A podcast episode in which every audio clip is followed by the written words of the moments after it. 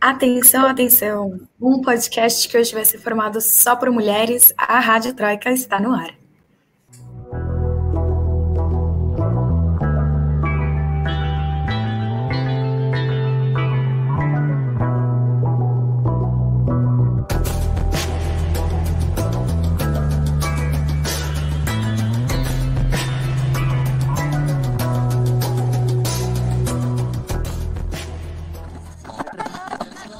Troika. Sejam todos e todas muito bem-vindos, muito bem-vindas. Está começando o episódio de número 26 da Rádio Troika. Esse que é o podcast de política em três blocos aqui nos canais de Ópera Mundi. Vocês podem ter reparado que as frases de efeito são as mesmas, mas a apresentação não. Hoje nem o Lucas nem o Rafa podiam apresentar o programa, então eu fiquei no comando da nave. Para quem não me conhece, eu sou a Camila, correspondente de Ópera Mundi aqui em Madrid.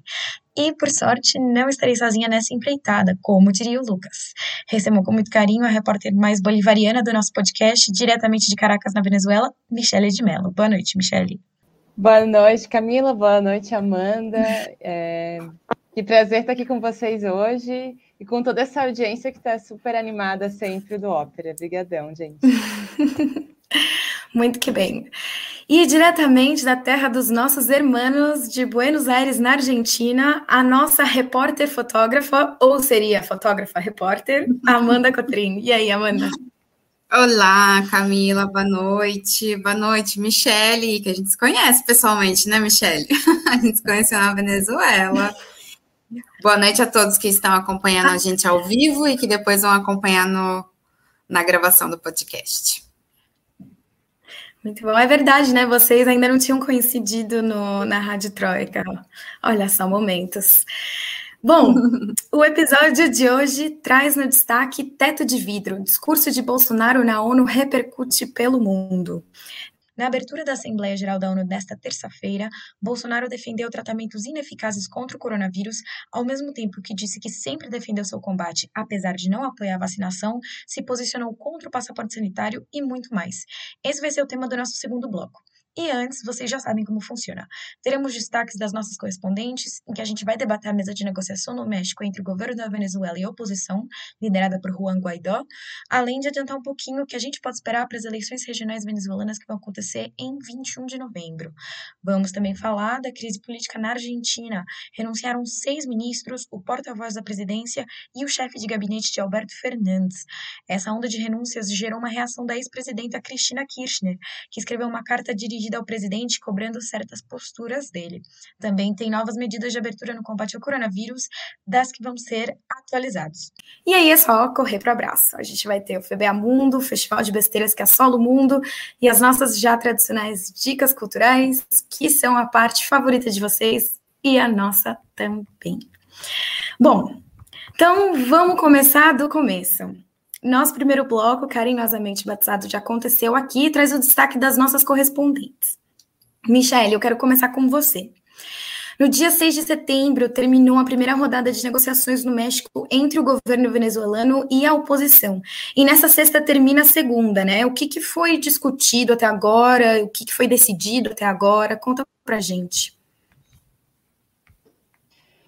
Pois é, Camila. É, nessa próxima sexta-feira, nessa semana, vai ter uma segunda rodada dessa mesa de negociação que foi instalada e teve uma primeira, uma, uma primeira reunião, já como você comentou. É, que nessa, nesse primeiro encontro foram assinados dois pré-acordos sobre é, duas temáticas específicas. A primeira é em relação ao território, a defesa do território, principalmente a região do território do Esequibo, que está em disputa com a Guiana desde tem mais já de 200, mais de 100 anos que está em disputa com a Guiana. E o outro pré-acordo que foi assinado é em relação à defesa da proteção social dos venezuelanos. Isso implica é, em buscar desbloquear o dinheiro da Venezuela que está bloqueado em contas no exterior por conta né, do bloqueio econômico imposto pelos Estados Unidos, pela União Europeia e da série de, de sanções. Então tem muita expectativa de que daqui para frente, se avançam esses diálogos, existe a possibilidade de que a Venezuela volte a acessar alguns fundos que foram bloqueados é, a partir de 2000. Como é que vai ser essa nova rodada na sexta-feira? Deu uma cortada aí no seu áudio, Michelle. Você pode repetir a, a parte dos fundos de novo, por favor? Claro, desculpa, gente, é que conexão às vezes não colabora, né? Acho que quem está aí dois anos já em pandemia deve, deve sofrer também em outras latitudes é. É, da mesma, do mesmo problema. É, mas é isso, a expectativa maior do governo é que, com a assinatura desse pré-acordo em relação à proteção social dos venezuelanos, né, e que fala justamente em buscar recuperar os fundos da Venezuela que estão bloqueados no exterior, é, existe muita expectativa de que, muito em breve, a Venezuela possa voltar a acessar parte dos seus ativos que estão depositados em bancos no exterior e que foram bloqueados a partir de 2015, 2016, é, com as sanções impostas pelos Estados Unidos e pela União Europeia. Uhum. E teve uma conquista importante também nesse encontro, né, Michele? Que foram os quatro maiores partidos da oposição reconhecerem o governo de Nicolás Maduro depois de seis anos tentando derrubar a administração dele. O que, que a gente pode esperar nesse novo relacionamento entre chavismo e oposição? Vai ter um novo relacionamento? Esperamos que sim, né? Na verdade, é isso. Esse grupo chamado G4, né? Que são esses quatro maiores partidos de oposição, que inclui o partido do Juan Guaidó, é, o Vontade Popular, é, finalmente sentaram novamente agora para conversar e ao momento que eles instalaram a mesa de diálogo, eles assinaram um memorando de entendimento mútuo.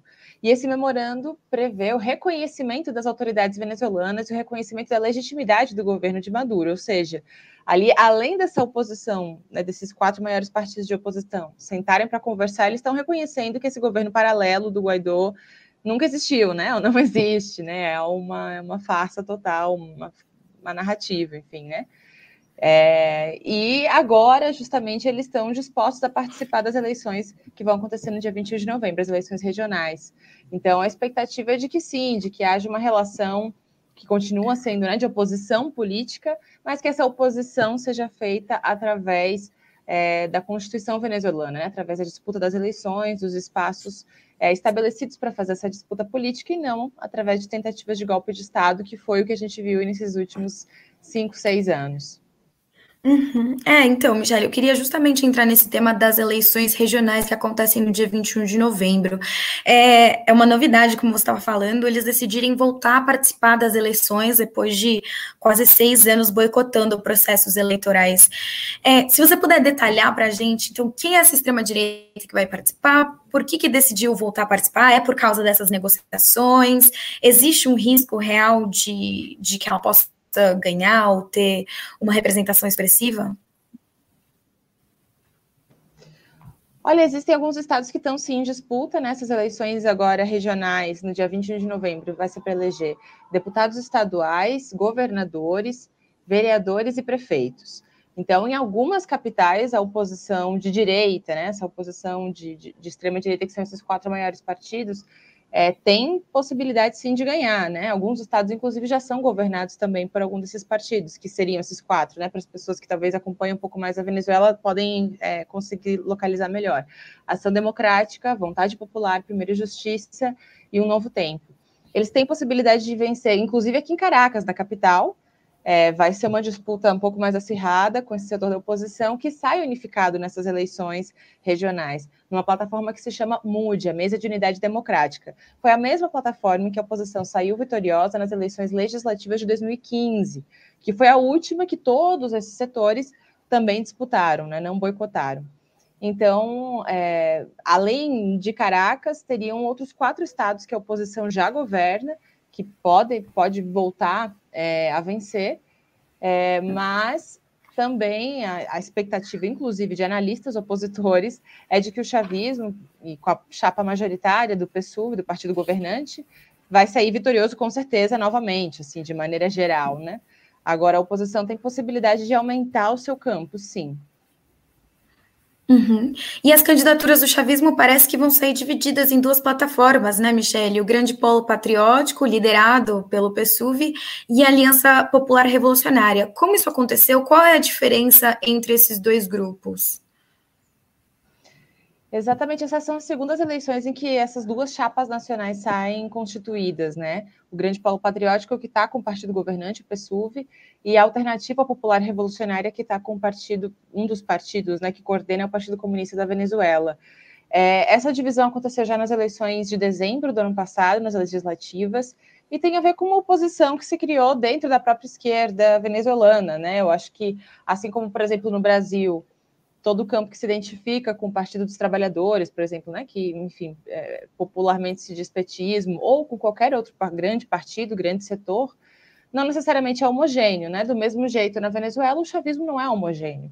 Então, é, é plural, na verdade. Então, essa foi a expressão justamente dessa, dessa, dessa diversidade do chavismo. Né? Existe um setor que está querendo fazer uma oposição, que está fazendo, né, objetivamente, uma oposição à esquerda da atual direção é, do governo venezuelano. E eles vão sair divididos, é, já estão novamente divididos, sendo que a chapa do grande polo patriótico continua sendo maior. Ficaremos de olho, então. Muito obrigada, Michele. É, agora, ainda um pouco mais para o sul do continente, Amanda, o que está acontecendo na Argentina? Porque é tiro, porrada e bomba, né? A gente viu agora uma onda de renúncias de ministros e altos cargos do governo de Alberto Fernandes acontecendo dias depois de um resultado inesperado nas primárias argentinas que rolaram no domingo, em preparação às eleições legislativas do dia 14 de novembro, e a publicação de uma carta bombástica da Cristina Kirchner então, explica a gente, Amanda, o que, que aconteceu no domingo, por que, que isso gerou essa reação por parte dos ministros, que vale destacar, eram ministros próximos à ex-presidenta, né, como o ministro do interior, o Eduardo Wado de Pedro. Uhum. Conta pra gente. Pois é, vamos lá, né? No domingo, é, a Argentina teve, teve as eleições, né, que são conhecidas como primárias, que são é uma espécie de termômetro para o que vai ser que vão ser as eleições em novembro, né? Que são as eleições definitivas para legislativo. É, a situação que é à frente de todos foi surrada pela oposição, assim, surpreendentemente, províncias que, para quem não sabe, são estados argentinos que eram tradicionalmente peronistas ou que votavam é, mais à esquerda, votaram no Juntos por el Cambio, que seria a colisão do macrismo, né? E essa votação surpreendente gerou desinstabilidade num governo que já vem um pouco passando por dificuldades é, institucionais, digamos assim. Eu acho que a Argentina agora está no seu ápice de uma crise política institucional, né? Que que está acompanhada a uma dificuldade econômica por causa da pandemia, por causa do, do próprio macrismo, né, a inflação, a dívida com o FMI, então estourou com essas eleições, que para os analistas serviu como uma espécie de pesquisa de opinião, né? Como está, como as pessoas estão percebendo o governo. Não está legal, e aí os ministros, como você pontuou, eles colocaram os cargos à disposição. Não foi propriamente uma renúncia, mas isso é uma estratégia justamente para uh, pressionar o governo, né? Porque é uma forma de dizer assim: vamos por mudanças. E aí, poucos dias depois, teve essa carta da Cristina que realmente foi uma carta assim super bombástica, repercutiu muito. Primeiro pelo conteúdo da carta, uma carta longa, grande, e segundo pela forma como ela foi feita, né? A, a vice-presidente ela divulgou a carta no site pessoal dela, no site pessoal não, no site do, do partido, né? E isso foi repercutido na, nas redes sociais, né? É, de modo geral, na carta ela diz é, para o Alberto, né, uma carta dirigida ao presidente, dizendo que ela acreditou nele no momento em que ela apoiou o nome dele como presidente da colisão e que junto com ela outros argentinos o apoiaram e que ele não deveria decepcioná-los. Ela fez duras críticas à política econômica que o presidente está adotando, inclusive fazendo uma crítica à forma como ele vem conduzindo a questão com a dívida com a FMI. E, e, ela pediu mudanças, mudanças e atitudes, porque é isso que a população e os argentinos querem. Também uma outra coisa que gerou muita repercussão aqui, que foi, digamos, para fechar com chave de ouro, foi um áudio de uma deputada ligada ao kirchnerismo que vazou um, um áudio assim de 11 minutos em que ela faz críticas absurdas ao governo do Fernandes, mas mais do que ao governo, à própria figura do Alberto Fernandes, né? Usa termos, inclusive, vulgares, ofensivos, e faz essa crítica também à forma como o Alberto lida com a política econômica. Digamos que essa deputada é, é uma parte do. Ela está ela, ela tá numa posição bem mais à esquerda, digamos assim, e o Alberto Fernandes, dentro do que seria a colisão, ele está numa posição mais centro-esquerda, mais social-democrata. Então está tendo esse, esse, essa disputa política também interna na colisão.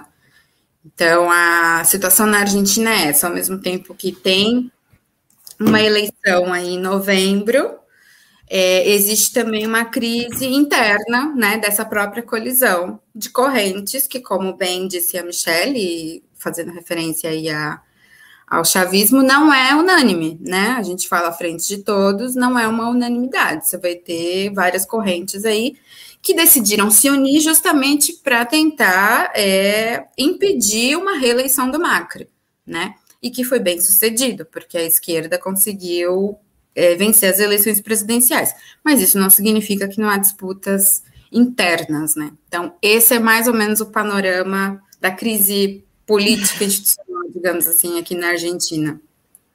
Uhum. E qual foi a reação do Alberto Fernandes diante do, de tudo isso? Ele já se pronunciou? O que, que ele falou? Ele se pronunciou, não, não de uma forma muito diferente de como ele se comunica, né?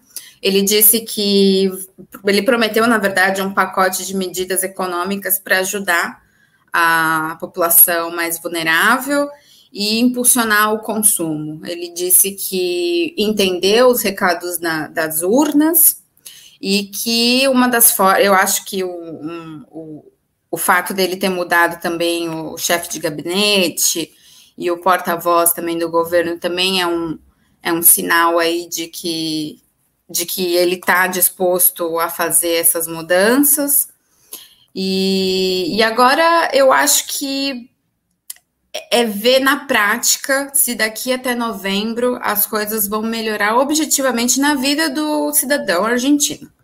É, mais além do que fala é, Cristina, do que fala Alberto, é se na prática vai conseguir segurar um pouquinho a inflação, se a política cambial vai dar um, um, uma, uma sossegada também, para que chegue em novembro as pessoas possam dar um voto de confiança, digamos assim, à frente de todos. Mas eu, particularmente, acho que se a situação econômica não amenizar, há chances muito grandes dessas eleições serem da oposição o que representaria um retrocesso tremendo, porque são mais dois anos de mandato do, Alberto e ele vai ter aí um, um congresso que não está favorável a ele, que vai ser mais difícil ainda governar. Era isso que eu ia te perguntar, Amanda. Se tudo continuar do jeito que está, o que a gente pode esperar das eleições? O que você acha que pode eu, acontecer? Então, eu acho que assim, tem uma coisa muito séria que está acontecendo e que as pessoas não consideram tanto, e aí a gente, sei lá, na minha humilde opinião, é, é considerado um pouco alarmante, ah, está, está exagerando, está exagerando, mas eu acho que o que tem crescido muito com essa crise e o que a gente pode esperar para as eleições é essa surpresa da direita, né? E não a direita macrista, que seria uma direita tolerável, em alguma medida. A gente está falando de uma extrema direita, né? A gente falou no programa passado do Trump argentino, Bom, depois das eleições, ele teve mais repercussão ainda do que ele já tinha, e ele fala cada vez mais atrocidades, e ele vai justamente nesse discurso popular, no sentido pejorativo do termo, de dizer que a situação do mais pobre vai melhorar com a mudança da política econômica. E ele representaria essa mudança, né? então, eu acho que esse é, é, é um grande perigo que a Argentina passa e que eu, particularmente, nunca imaginei que isso pudesse acontecer, pela própria formação política né, do argentino. Eu sempre admirei muito a sociedade argentina pelo engajamento político. Né? Buenos Aires é considerado, por exemplo, a cidade que mais tem protesto na América do Sul. Quase todo dia tem um protesto, e às vezes é até banalizado, né? Porque se protesta tanto que às vezes as pessoas nem estão mais ligando muito. Mas, e aí dizia, não, jamais numa sociedade como a sociedade argentina chegaria um Bolsonaro no poder. Só que esse cidadão que a gente apelidou de Trump argentino, ele pode sim ser esse, esse Bolsonaro. Então é bastante perigoso, porque apesar das pessoas não considerarem muito ele, falar, ah, é um palhaço, tá querendo aparecer, elas se identificam com o discurso dele, entende? Então é aquela coisa, eu não quero assumir porque ele dá, ele é um, ele é um tipo vergonhoso, mas eu concordo com o que ele diz, então eu acho que aí tá o perigo. Claro. Michele, você tinha uma pergunta para Amanda? Sim, Amanda, eu queria, eu queria que você comentasse um pouquinho se existe realmente perspectiva de que é, a Argentina atravesse uma recuperação econômica até o final do ano. É, e como é que é o clima na rua, assim, né? Como é que as pessoas têm comentado um pouco essa, essa situação, porque eu acho que de fora, pelo menos, é muito louco a gente pensar que as pessoas passaram anos muito difíceis durante o governo Macri e agora possam voltar a pensar, a, a, a votar por, por, por, essa chapa, né, por essa plataforma de direita, somente uhum. dois anos depois, quando a situação continua ruim. Então, eu queria entender um pouco isso, assim, como é que está esse clima na rua e se tem possibilidade mesmo de que a situação econômica melhore. Ótima, ótima pergunta. É, eu acho que a, as pessoas, de modo geral, assim, que a gente conversa, que não necessariamente tem um envolvimento com movimento social ou com sindicato, digamos assim, a pessoa que é informada pela televisão e que, enfim, não tem uma consciência política é, forte, é, o que elas querem é a, a, o imediatismo, assim, no sentido de que a minha vida tá melhor? A minha vida não tá tão melhor assim. Então eu vou votar na oposição porque a oposição está dizendo que a minha vida vai ficar um pouco melhor. Então as pessoas acabam se esquecendo de como era antes, né? E que não faz muito tempo, há dois anos atrás. Inclusive se questiona e se analisa como estaria a Argentina numa pandemia com o governo Macri, por exemplo. Porque realmente houve uma crescente desigualdade social na pandemia, você vê cenas que você não via antes, né, de pessoas na rua, gente pedindo dinheiro, mas que ainda assim, por ser um país que passa por uma crise econômica e, e tudo isso, não não está tão forte, ou seja, poderia estar pior se o governo fosse da oposição. Então, existe esse lado. Por outro lado, as pessoas que estão mais politizadas ou mais engajadas aí nos sindicatos, nos movimentos sociais e têm essa consciência política, faz uma crítica à, à esquerda, digamos assim, ao governo do Fernandes, e aí estão bastante alinhados ao discurso da Cristina, é, dizendo que o governo tem que amparar os mais pobres e tem que criar pacotes econômicos para impulsionar o consumo, para é, segurar a inflação, é, não permitir esses aumentos, né? Porque em dois meses, sei lá, aumentou em 30% os produtos no supermercado. E aí você tem um reajuste nos, nos aluguéis também. Porque agora na Argentina a lei do aluguel você reajusta a cada um ano, só que é de acordo com a inflação e você não sabe como que vai ser, né? Pode ser muito, pode, então assim é muito, muito complexa. E, então eu acredito que a daqui até novembro tem pouco tempo, mas o governo tem que agir, tem que agir objetivamente, assim, segurar os preços, principalmente, para que a, o salário não seja consumido pela inflação, porque eu acho sinceramente que o que mais desgasta o governo, para além das disputas internas, é a, é a realidade econômica mesmo do país. Pois é, vamos ficar de olho nessa situação e quem sabe o Alberto Fernandes consegue reverter esse quadro. É, Amanda, você também queria atualizar a gente sobre as novas medidas de abertura na Argentina nesse pós. Se é que a gente já pode chamar de pós-pandemia, né? Sim, hoje, 21 de setembro, primavera. Num país como a Argentina, a gente comemora o início da primavera, porque são meses de muito frio, então a primavera é tipo, uau! E, bom, foi anunciado hoje que a partir do dia 1 de outubro, a Argentina vai abrir as suas fronteiras para os países que fazem fronteira. Então, o Brasil está incluído.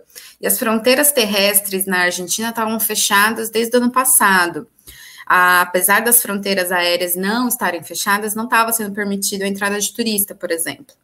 Então, os voos foram reduzidos drasticamente, inclusive residentes que estavam fora da Argentina estavam tendo dificuldade para voltar, devido à quantidade de voos que baixou drasticamente. Então, agora a expectativa é de que os turistas possam entrar a partir do dia 1 de outubro e no dia 1 de novembro, estrangeiros de todos os lugares, desde que apresentem as duas doses da vacina, o PCR negativo com até 72 horas antes, e menores de idade que não têm as duas vacinas e podem entrar também, mas aí precisariam fazer a quarentena de sete dias. É uma boa notícia, principalmente para o turismo em Buenos Aires. Muito bem, boa notícia mesmo. É, bom, pessoal, acho que com isso, então, encerramos o nosso primeiro bloco, como diria o Lucas. Então, agora, pega aquela água, se alonga na cadeira e aguenta 30 segundinhos enquanto eu rodo a vinheta. A gente já volta. Rádio Troika. Você já fez uma assinatura solidária de Opera Mundi? Com 70 centavos por dia, você ajuda a imprensa independente e combativa. Acesse www.operamundi.com.br/apoio.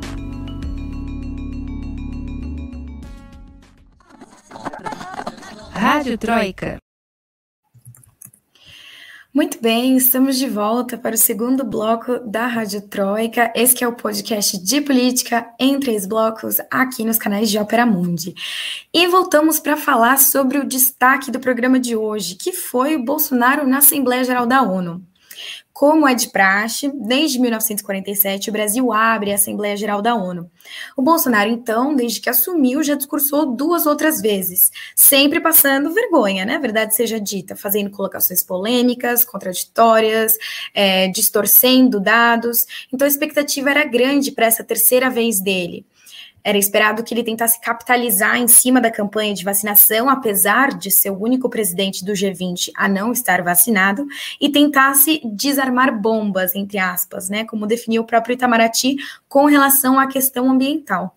Esses dois pontos foram centrais no último discurso dele na Assembleia Geral em 2020, quando ele acusou os meios de comunicação de politizar o coronavírus e falou que o Brasil era líder em respeito à conservação das nossas selvas tropicais. Antes do seu discurso nessa terça-feira, o Bolsonaro já tinha avisado que ele diria verdades, entre aspas, e usaria a tribuna da ONU para, por exemplo, defender o marco temporal para a demarcação de terras indígenas. Michele, daquilo que ele disse que ia dizer para o que ele falou mesmo, o que, que aconteceu? Ele, quais foram os principais pontos do discurso do Bolsonaro?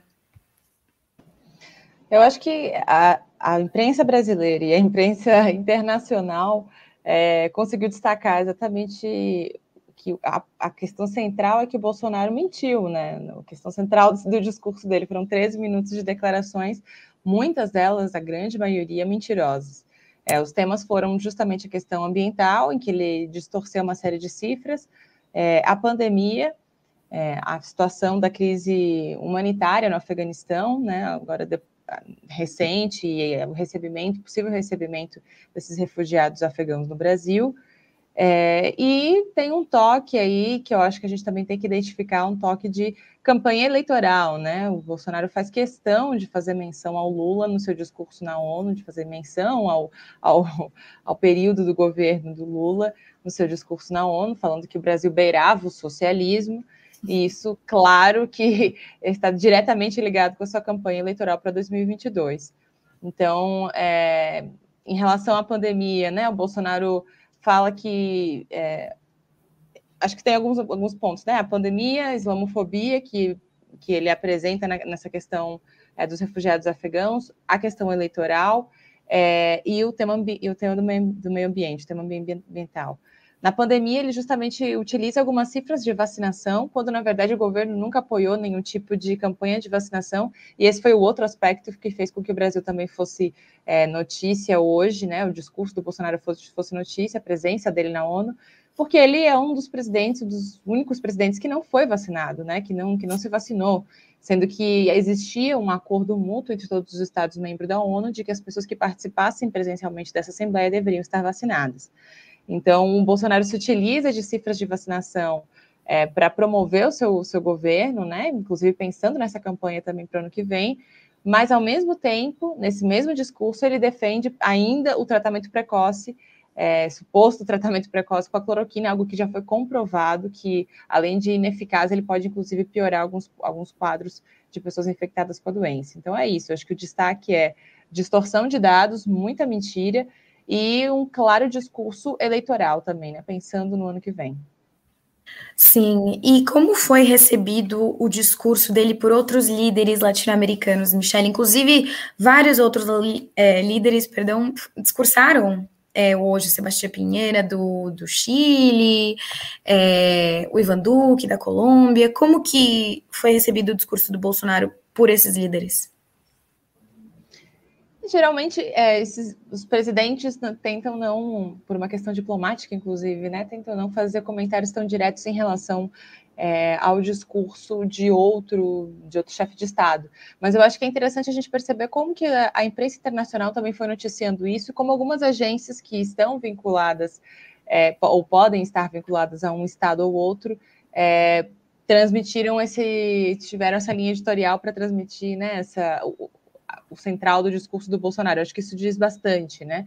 E a uhum. imprensa internacional falou justamente nisso, né? O Brasil que a versão do Brasil que o Bolsonaro apresentou na ONU, assim, eu acho que uhum. é, se uma das, das, dos interesses do Bolsonaro era justamente tentar é, utilizar de um crédito político ao qual esse governo não é, não trabalhou para ter, né, que são as cifras de vacinação, por exemplo, ele não deu certo, né, porque a imprensa internacional identificou que sim, que houve muita, muita mentira no discurso. Uhum. É, também houve críticas em relação à radicalidade desse discurso do Bolsonaro, é, justamente falando que o governo do Lula seria a, o Brasil beirando ao socialismo, o negacionismo em relação à própria situação da pandemia, né, ao defender, por exemplo, é, o tratamento precoce é, a islamofobia ao dizer que eles que aceitaria, que o Brasil aceitaria é, refugiados afegãos desde que sejam cristãos, ou seja, né, reforçando o discurso de que é, pessoas que praticam religião islâmica, né, que são fiéis islâmicos, poderiam ser é, promotores do terrorismo, né? Novamente essa islamofobia é, que está totalmente alinhada com a cartilha do Steve Bannon, que foi um estrategista é, da campanha do Donald Trump, é uma figura importante que tenta criar uma plataforma internacional de articulação da extrema-direita, a qual os filhos do Bolsonaro também fazem parte e também animam essa formação dessa plataforma internacional de extrema-direita. E o próprio Steve Bannon né, tem uma série de indícios que apontam que ele ajudou a campanha do Bolsonaro em 2018 e já disse que tem interesse, que estaria pronto para ajudar na estratégia de campanha do Bolsonaro para 2022. Então, eu acho que esse discurso e a maneira como ele foi repercutido na imprensa internacional é, revela isso, revela que ele está seguindo bem essa cartilha do Steve Bannon, pensando é, no ano que vem. Sim, queria aproveitar esse gancho da Michelle Amanda para entrar um pouco mais com profundidade, assim, na repercussão da imprensa mundial sobre o discurso do Bolsonaro, sobre é, o tom que está sendo adotado, o que os meios de comunicação tá destacando, tão, estão destacando, que a Michelle começou ali a falar. É, pegando o gancho aí no que a Michelle falou, queria só fazer um, um adendo é de uma repercussão é, brasileira, digamos assim, né? Muita gente tem falado, falou, né, depois que o Bolsonaro discursou, de que se surpreendeu porque o, é, o discurso dele estava mais brando, né? Que, que ele estava cauteloso. Eu li até isso, assim. E depois eu fiquei ouvindo o vídeo e tal, e fiquei tentando entender exatamente por que, que repercutiu assim. E não tanto pelo conteúdo, senão pela forma como ele falou, né? É, parecia que ele estava meio robotizado, né? Parecia que ele estava meio que decorando um texto. Então ele não estava com aquela energia, com aquela com aquele improviso, né, quando ele costuma discursar para os seus, né? Então, acho que o ambiente o, o constrangia um pouquinho. Mas do ponto de vista do conteúdo, ele foi extremamente agressivo, e isso a imprensa internacional frisou bastante. O The New York Times, inclusive, chegou a chamar o Bolsonaro de extrema-direita. Né? Eles ressaltaram bastante é, essa política negacionista do governo Bolsonaro em relação à pandemia, ao fato dele querer é, utilizar remédio sem eficácia é, científica e, enfim, também falaram, repercutiram bastante as políticas ambientais, como bem a, a, a Michelle ressaltou, e o, o, outros jornais também falaram sobre como ele é uma figura controversa, né? De como ele é provocador. É, digamos que, de modo geral, dá para perceber que a imprensa internacional vê Bolsonaro com os olhos certos, digamos assim. Claro que eles não têm o dia a dia, né, que a imprensa brasileira tem, mas essa caricatura, digamos assim, de um governante sem preparo, é, autoritário, negacionista, é, e que não tem consistência, né, política, na verdade, porque o Bolsonaro ele não tem consistência política, né, ele não sabe economia, ele não sabe relações internacionais, assim, ele, ele não, não tem, né, ele tem aí um, um, um ele parece um pouco um bobo da corte, assim, né, mas eu acho que isso fica claro na imprensa, assim. Aqui na Argentina, por exemplo, o, os jornais daqui destacaram bastante o, a faceta autoritária no sentido desse enfrentamento com o Lula, que, que a Michelle também trouxe, né? De mostrar que, assim, olha, graças ao nosso governo, é, o socialismo não triunfou no Brasil né? E entre outros absurdos, assim. Mas fica essa imagem, né, de um, de um representante que que não representa, né? Mas que está ali e, e que de alguma forma acho que faz a gente passar um pouco de vergonha. Sim, é, eu queria inclusive aproveitar para saber a opinião de vocês. Você falou, Amanda, que aqui no Brasil, aqui no Brasil, no Brasil, é, a que não estamos nenhuma, é, falaram sobre um abrandamento no tom do Bolsonaro. Vocês acham, não sei, Amanda, Michele, que, que teve isso mesmo? O, Bo, o Bolsonaro moderou no discurso dele comparado, por exemplo, com a última vez que ele abriu a Assembleia Geral, lá em setembro de 2020? Bom, eu, eu acho que mais ou menos por aí do que eu falei, assim, eu não acredito, eu, talvez, assim, essa forma, né, a entonação da voz, esse, esse, esse discurso menos gritado, essa coisa parece que tá meio decorada, assim, dessa perspectiva de forma, pode ser que sim, mas não acho que ele foi brando e que ele não foi nada do que, do que esperávamos, assim, na verdade. Eu acho que foi dentro do esperado, assim, me surpreende quem achava que ia ser outra coisa, assim. Não sei, o que você acha, Michele? Eu concordo, eu concordo. Eu acho que é, o Bolsonaro volta a ativar também alguns mecanismos é, importantes para conversar com essa base eleitoral dele, né? Que é justamente essa coisa de voltar a sugerir a mesma coisa que foi sugerida quando houve o golpe militar em 64, de que ele estaria salvando o Brasil desse risco do socialismo, assim, né? De que a eleição dele foi a salvação do país. Quando a gente sabe, né, com todos os índices, todas as cifras em relação à situação econômica, social do país é, e sanitária, são muito piores, né? Muito, muito piores do que é, durante o governo do PT, enfim, né, antes, antes do, ou inclusive antes do Bolsonaro, já durante o período do Temer, depois do golpe, antes do Bolsonaro assumir é, a presidência. Então, eu acho que ele não foi é, mais moderado, eu acho que ele foi realmente melhor treinado. Assim, acho que, inclusive, essa mudança na forma que a Amanda bem coloca, acho que ela também tem a ver com isso, assim, né, com essa necessidade de cada vez mais se mostrar como um chefe de Estado é, como um líder, né, como uma pessoa que está se postulando a continuar no poder. e não mais como um louco desesperado ali, né, gritando no púlpito da ONU. É, então, acho que não. Acho que ele continua com, uma, com um toque de extrema-direita muito claro e ativando justamente esses mecanismos para sua base para dizer que, olha, né, é, é, estamos aqui com essa mesma ideologia. Assim. É. Certo. Bom, para além do Bolsonaro, né, como eu falei, discursou o Ivan Duque, presidente da Colômbia, o Sebastião Pinheira, do Chile, o Erdogan, da Turquia, o Xi Jinping, da China, o Pedro Castilho, do Peru, até o Alberto Fernandes, da Argentina, entre outros líderes. Então, Amanda, o que mais foi o destaque é, nesse primeiro dia de Assembleia Geral? O que mais a gente pode destacar dos líderes que discursaram? Olha, eu destacaria e eu trago para a gente é, discutir um pouquinho a posição, acho que do, das duas potências, né, mundiais, assim, que é China e Estados Unidos, assim.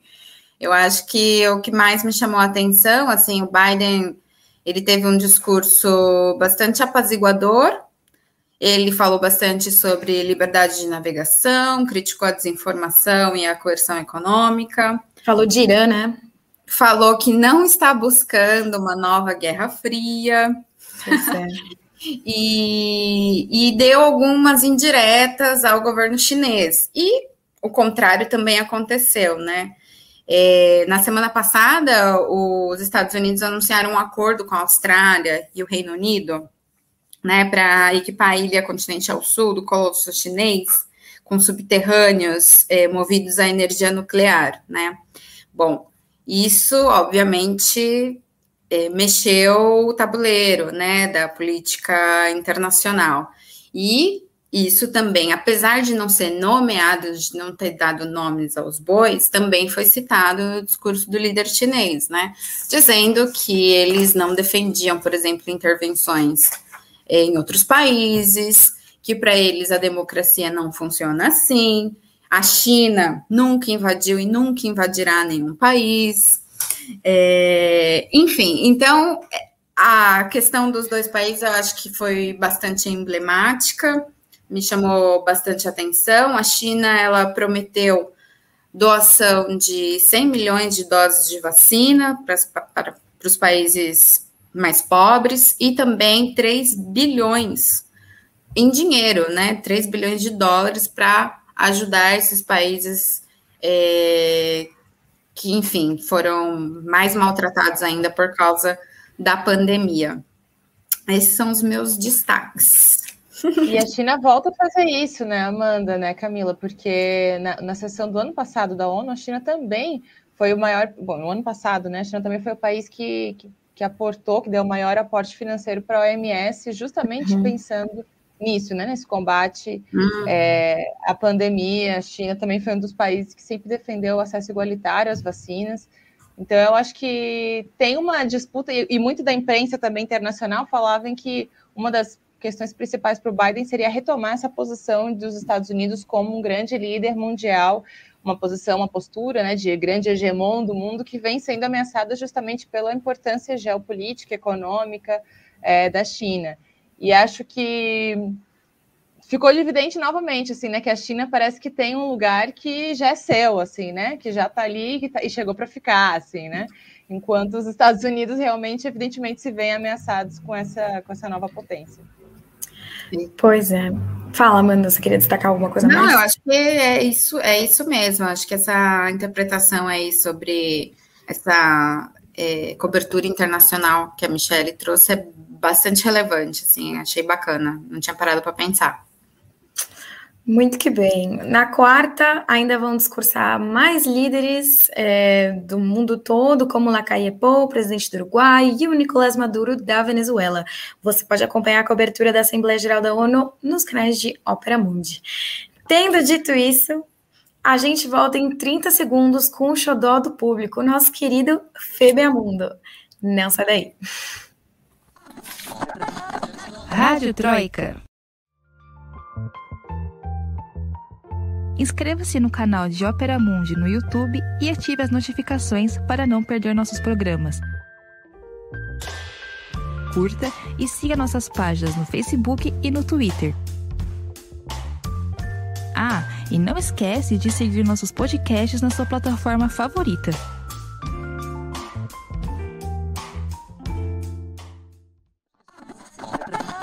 Rádio Troika. Chegou o bloco mais adorado pelo público, nosso Febeamundo, inspirado no grande jornalista brasileiro Stanislau Ponte Preta, que criou o Febeapá, o festival de besteiras que assola o país, lá em 1964, na época da ditadura. Nós decidimos trazer aqui semanalmente o festival de besteiras que assola o mundo, as três notícias mais absurdas que saíram na semana. No final, quem escolhe a maior besteira das três e quem merece o troféu Febeamundo são vocês aí que estão nos assistindo. Vocês podem votar pelo chat e a gente faz depois aqui a contagem de votos. Eu começo pela Michele. O seu Febeamundo de hoje, Michele. Oi, oi, gente. É, eu tive travou um pouquinho aqui a conexão, mas eu acho que a gente está conseguindo se escutar, né? Se, se, ficar um pouquinho ruim, vocês me avisam e eu repito aqui de novo. É, bom, vamos lá. Eu tô, eu tô confiante de que hoje pode ser que a gente é, tire esse título aí da Camila, né? Mas esse é difícil. Todas as vezes que eu venho, quase todas as vezes que eu participo, eu perco esse prêmio para Camila. Mas a notícia é, é que se tornou viral na internet a substituição do Messi no jogo no jogo do Paris Saint-Germain contra o Lyon da França também, né, no campeonato francês. Aconteceu ontem, terminou com 2 a 1 para o Paris Saint-Germain. E o que, que aconteceu? O Messi foi substituído faltando 15 minutos para acabar o jogo. O mais engraçado foi a cara que ele fez de surpresa e de criança, assim, quando, quando leva uma bronca, assim, né? Dizendo que, ó, acabou, acabou o jogo para você, que você vai ser, ser substituído.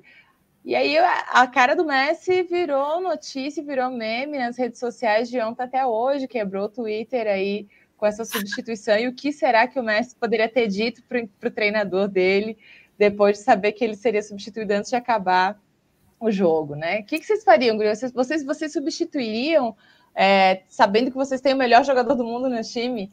O pois treinador é. deu justificativa de que o Messi estava lesionado, né? Que ele tinha machucado é, o joelho, que ele queria evitar uma possível lesão para os próximos jogos, mas enfim, a internet não perdoou.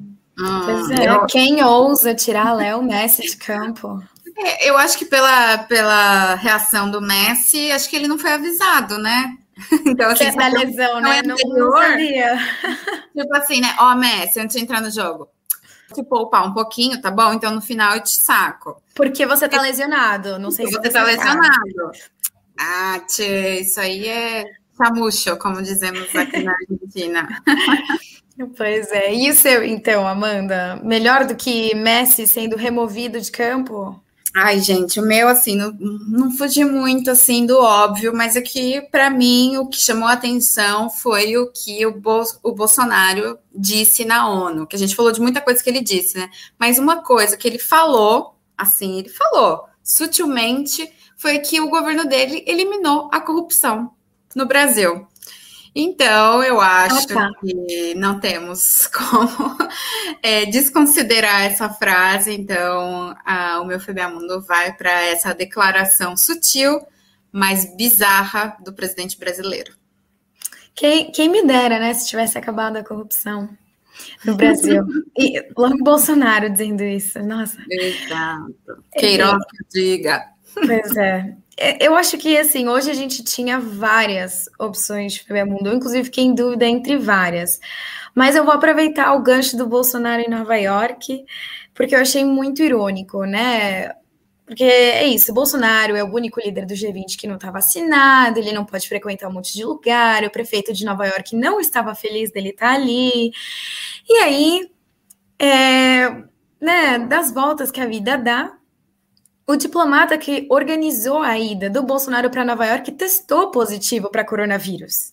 Né? Ele não estava no mesmo voo que o Bolsonaro, o Itamaraty foi rastreando os passos desse diplomata para informar as autoridades e ver com quem ele esteve em contato, mas é vergonhoso isso. É uma vergonha para o Brasil a gente tá, ter um presidente que vai, que não está vacinado, que diz que não, não vai se vacinar, e o diplomata que organiza a ida dele pega coronavírus. Então, assim, gente, eu vou repetir algo que a gente já cansou de repetir nesse programa. Se vacinem. tá bom? Bom, temos aí as três opções de FBA Mundo para vocês votarem. Léo Messi, que não foi informado que ele ia sair de campo. Temos o da Amanda, que agora me deu um branco que eu não lembro que é. O do Bolsonaro falando que acabou com o Não... Acabou. Tá é, que, é tão, é tão irreal que eu, eu nem eu não consigo nem conceber a possibilidade de que alguém de que ele tenha dito isso. Enfim, Bolsonaro falando que acabou a corrupção e o diplomata com coronavírus. Enquanto vocês votam pelo chat em quem merece o troféu FBA Mundo de hoje, eu me despeço da Michelle. Michelle, muito obrigada pela sua participação de hoje. Foi sensacional. Por favor, suas considerações finais e a sua dica cultural de hoje. Camila, Amanda, obrigada a vocês. Como sempre, muito bom participar aqui do programa do Ópera. E hoje aqui só no Girl Power. Vamos, vamos que vamos, hein? vamos destronar o Lucas. Lucas, se cuidado. Cuidado se você está ouvindo esse programa agora ou muito em breve. a Camila, ela quer todos os títulos, ela não quer só do FBA Mundo, hein? Gente, brincadeiras à parte. Autogolpe, autogolpe. Brincadeiras à parte, é um prazer sempre participar aqui com vocês. Muito obrigada pelo convite, um beijão. E a minha dica cultural de hoje tem a ver com o aniversariante aí desse, desses últimos dias, aniversariante da semana, né? Paulo Freire. Um documentário que foi lançado pela TV Cultura, está disponível no YouTube, por isso que eu deixo essa, essa dica aí, sobre os 100 anos do Paulo Freire, para conhecer um pouco mais, né, de quem foi esse grande intelectual, um dos maiores intelectuais brasileiros da história do Brasil, é, e que tem um, uma contribuição é, não só no campo da educação, da pedagogia, mas também né, no campo de, de, a gente pensar em construir uma nova forma de sociabilidade importantíssima. Então fica aí essa dica, o documentário sobre 100 anos do Paulo Freire da TV Cultura, disponível no YouTube. Muito bom, muito bom. É... Amanda, então, me despeço de você também. Muito obrigada, como sempre foi um prazer. Vai que atua com as considerações finais e a sua dica cultural. Obrigada, Camila. Obrigada, Michele. Um prazer dividir esse programa com vocês. Energia super maravilhosa. Obrigada a todo mundo que interactuou aí no chat. Estou vendo aqui que eu acho que eu vou ganhar, mas tudo bem.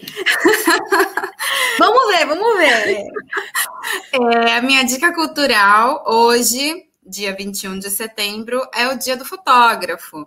Então, a minha dica cultural é o documentário O Sal da Terra, que está disponível na Netflix, que é um documentário sobre o nosso grande fotógrafo brasileiro, Sebastião Salgado. Então, fica aí a homenagem para ele, a homenagem do Dia do Fotógrafo. Quem não conhece esse artista, fotojornalista, documentarista, conheça. E o documentário é muito bom, foi produzido pelo filho dele, e é um artista que faz imagens em preto e branco maravilhosas. E eu estava até falando esses dias, né, é, o pessoal dizendo, ah, a fotografia maquia a realidade, ou como que pode ser bonito algo que é feio, né? Como assim? A fotografia embeleza a pobreza ou a desgraça, etc. E eu acho que não, eu acho que a fotografia, ela, o poder dela é que ela faz com que você veja aquilo. Então, quando aquilo importa para você, você, espectador, é que muda seu olhar sobre aquilo, aquela situação, né? Então a, a situação ela não fica bonita por causa da fotografia, ela se torna importante. Então eu acho que num dia como hoje, eu sendo fotógrafa, não poderia ser outra dica. Bom, então parabéns pelo dia do fotógrafo, Amanda. Obrigada. Feliz dia, feliz dia, Amanda. Maravilha, gente. Acompanhe, acompanhe o Instagram da Amanda, tem umas fotos lindas. Vou divulgar as nossas redes sociais já já, para poder hum. acompanhar o trabalho da Amanda. Pera que o momento jabá é daqui a pouco. a minha dica cultural é Visita ao Inferno, que se chama em português, do Werner Herzog. É um documentário sobre vulcões em atividade. Estou recomendando esse filme porque não sei quem está acompanhando, como hoje eu estou apresentando e não teve destaque, é, eu aqui faço rapidinho né, solta a informação, a Espanha está vivendo quase que uma crise humanitária e ambiental, porque entrou em erupção o vulcão de La Palma, nas Ilhas Canárias, que está destruindo casas, está forçando a população a ser evacuada. A lava já está quase chegando no mar, o que é muito perigoso perigoso porque produz uma nuvem de fumaça tóxica, enfim. Então, eu queria recomendar esse documentário que mostra o poder dos vulcões, não só físico, né, como uma força da natureza, mas inclusive no imaginário das pessoas, né, nos lugares onde, onde existem vulcões ativos, muitas vezes as populações indígenas têm suas próprias crenças com relação a eles. É, esse documentário é, é, muito legal, muito interessante, está na Netflix, recomendo, pessoal. Bom, tendo dito isso, olha, a gente teve muito, muita gente votando hoje, agradeço muito os votos de todo mundo. E a ganhadora foi a Amanda. Uhul! Parabéns, Amanda. Troféu Febeamundo para você. Só para isso o Bolsonaro Muito bem, Amanda. Só para isso o Bolsonaro serve, de fato. Só para. Ai, deixa eu aqui tirar o banner aqui.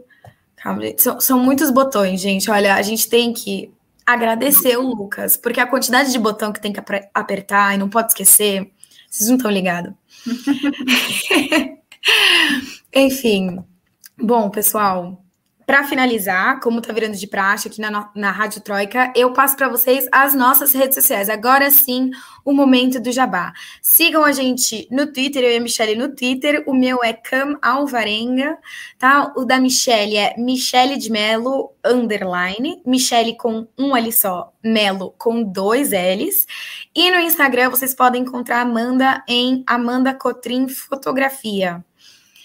Sigam também as redes sociais de Opera Mundi, no Instagram, arroba Opera Mundi, no Facebook, Opera Mundi, e no YouTube, OP Mundi. Tá legal? E ainda deixo vocês com a programação dessa semana que tá sensacional. Amanhã, às 11 horas da manhã, no programa 20 Minutos Entrevistas, o Breno Altman entrevista a Mir Salé, membro da Irmandade Progressista, sobre a maçonaria antifascista. Muito interessante. Na quinta-feira, é, de manhã também, às 11 horas da manhã, temos 20 Minutos Internacional, com entrevista a James Green, que vai falar sobre o governo Biden. Já às 8 horas da noite, no programa Sub-40, o Breno recebe a jogadora de vôlei de praia Carol Solberg, para falar da repercussão depois do Fora Bolsonaro que ela gritou imperdível. E na sexta, às 11 da manhã, o Breno entrevista o médico sanitarista Gastão Wagner sobre o SUS. E aí, na segunda-feira que vem, temos o Roda Mundo, comandado pela nossa querida Fernanda Forgerini, e a Rádio Troika volta na terça-feira que vem, às 7 horas da noite, nos canais de Ópera Mundi. Eu queria agradecer a audiência de vocês, a paciência comigo apresentando. Semana que vem tem mais Rádio Troika com o Lucas de volta. Um beijo e tchau!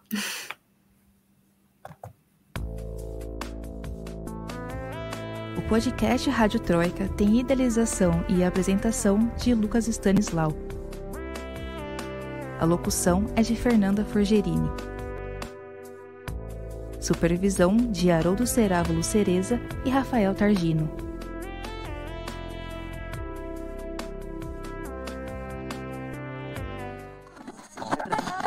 Rádio Troika.